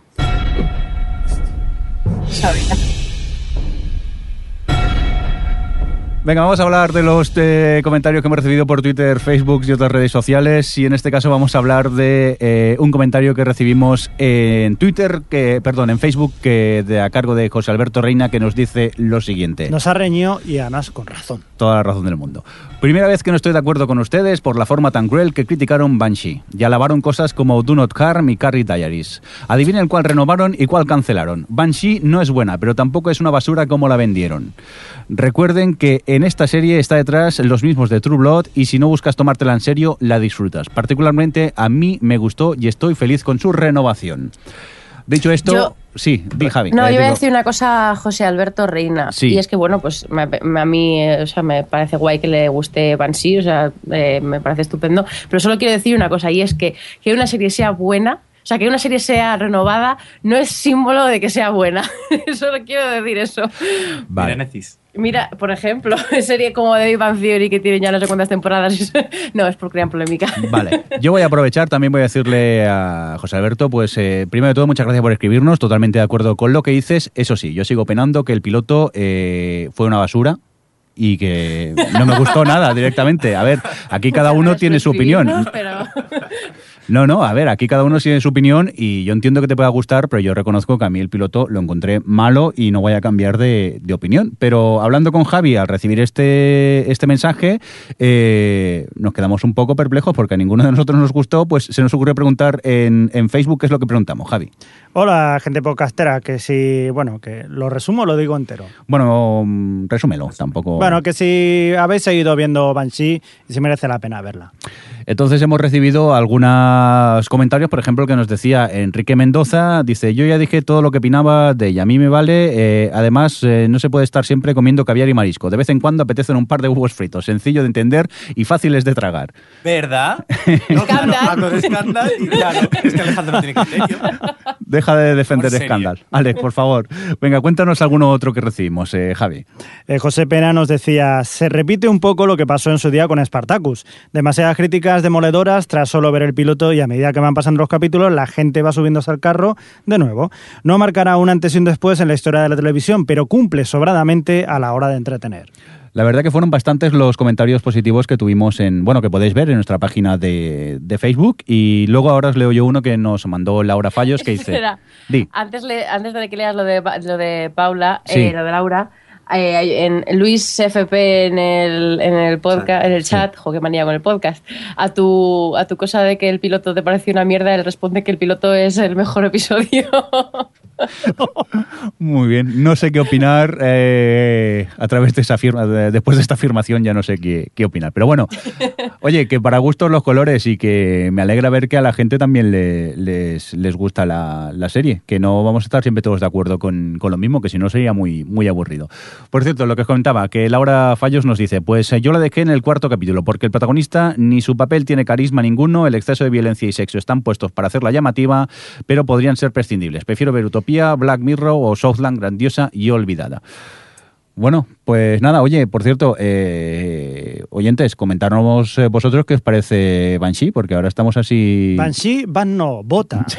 a propósito de Ma- Black Mirror, a ver si en el próximo capítulo, ya cuando hayamos visto también todos el tercero, Sí, que yo correcto. todavía lo tengo pendiente, Es que y me Alex salta- se ponga al día, hablamos de Black Mirror, porque esta temporada ha sido muy interesante. Totalmente de acuerdo, Adri. Es que Sí, me he sí, saltado sí, la sí. pregunta que lo tenías tú en el guion, pero como yo tampoco he tenido oportunidad de ver todavía los dos que faltan, digo, he preferido dejarlo para el siguiente podcast. Si te pones al día, Alex. Venga, ya tienes presión, Alex. Tienes que ver solo seis episodios, que tampoco es mucho. Venga, pues dicho esto, vamos a leer un comentario que va a leer Adri, ya que fue ella la que afirmó que eran ciertos, que nos dejó Luis F. Mayorgas eh, en Twitter. Toma, toma. A la de ante el autobús, ahí. No, eh, Luis Mayorgas, el podcast de Fuera de Órbita, decía que, que, bueno, que los spin-offs de Han Solo y de Boba Fett, eh, que no eran oficial, pero que era como la, la opción más verosímil. Yo en un momento, yo creo que en ningún momento dije que eran oficiales. Dije que se hablaban de ellos en plan. No, no, no. son- Perdona, tú me echaste la bronca porque el que yo dije no era correcto. Yo te dije que el de Yoda es el que habían eh, eh, desmentido. Qué rencoroso, ¿eh? Pero Hombre. totalmente, No- rencoroso total. no pero sí, eso, bien. sí, sí. Ah, Realmente ahora mismo no hay nada oficial sobre, sobre el Star Wars. De hecho, ya han dado fechas en plan eh, cómo van a ir distribuirse los estrenos y eso son cosas que pues, dicen ahora y dentro de tres años las cambian y nadie, para ahí no pasa nada. Pero vamos, que sí, que yo creo que todas las noticias de Star Wars que podamos dar eh, no creo que sean definitivas hasta que realmente lo veamos, porque en estas cosas ya sabemos cómo, cómo cambian. Hasta que empiecen a rodar. Pero vamos, eso que muchas gracias Luis por, por la aclaración, porque así lo dejamos claro. Venga, y dicho esto, que ya me he metido un poco con, con Adri, eh, yo creo que va siendo hora... Mirindo with girlfriend, Mirindo with kids. Hombre, with girlfriend no me importaría, whisky ya me preocupa un poco, así de repente, no sé. Pues podríamos hacer un- una mezcla. eh, Mirindo with eh, girlfriend with kids. Uh. Ya, pero ya tiene los sitcom. 140 caracteres, ¿eh? Ahí. Me veo con- haciendo una sitcom, como dice Alex. Venga, va, eh, que nos vamos. Por cierto, comentaros que no vamos a volver hasta dentro de tres semanas, que por temas de logística tenemos que hacer un pequeño parón, pero bueno, que a partir de nada, en tres semanas volvemos y luego seguiremos el ritmo de siempre quincenal, que tampoco es tan, tan grave. Javi, que muchas gracias como siempre por estar por ahí. Gracias a vosotros por escucharnos, queridos oyentes. Adri, lo mismo, que muchas gracias por estar ahí, que nos oímos en tres semanitas. Muchas gracias y decir, por cierto, Sí. antes de que cerremos esto, que la semana que viene del 7 al 10 de marzo va a ser el- la muestra sci-fi, que todos los años hablamos aquí de ella que ya está la- los horarios y ya se pueden comprar los bonos y tal. En, que, que la verdad es que este año han traído otra vez bastantes películas de Sitges, pero tienen, tienen un buen, una buena lista de pelis. Yo creo que han cogido buenas pelis este año. Supongo que para el próximo podcast hablaremos de las que veamos, que no hayamos hablado ya. ¿Del 7 al Pero- 17? ¿Has dicho? Del 7 al 10 de marzo. Vale. Y eso, y hay, hay un fenómeno, hay un, la, la película que arranca el festival es Oz, que es un preestreno que bueno se estrena esa semana, pero bueno, la ponen el jueves. Y, y nada, eso por comentarlo para el que le interese, porque traen películas bastante buenas de, de mm, Sitges. Está la de Kenshin, que ya hablamos aquí, está Antiviral, que esa a gustó mucho a algunos, está la de Wall Children. Children. han traído buenas pelis este Cabin año. in the Woods. Cabin in the Woods, es verdad que esa es una peli muy muestra, muy de ir a aplaudir con la gente y Sí, tal. ¿eh? Y los que podáis acercaros y viváis en Madrid y eso, pues eh, nada, que lo sepáis.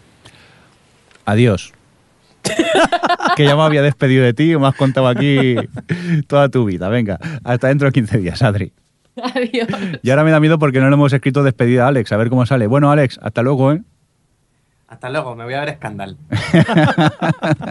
Mira, es que no, no, no le podemos dejar por libre, hay que escribirle las despedidas. Déjalo, si es feliz, si es feliz que vea Scandal, si no hace daño a nadie, que la vea tranquilamente. Y un cordial saludo de quien nos eh, acompañó también con vosotros, el señor Mirindo. Hasta dentro de tres semanitas. Adiós. O Televisión Podcast, el podcast de la cultura audiovisual.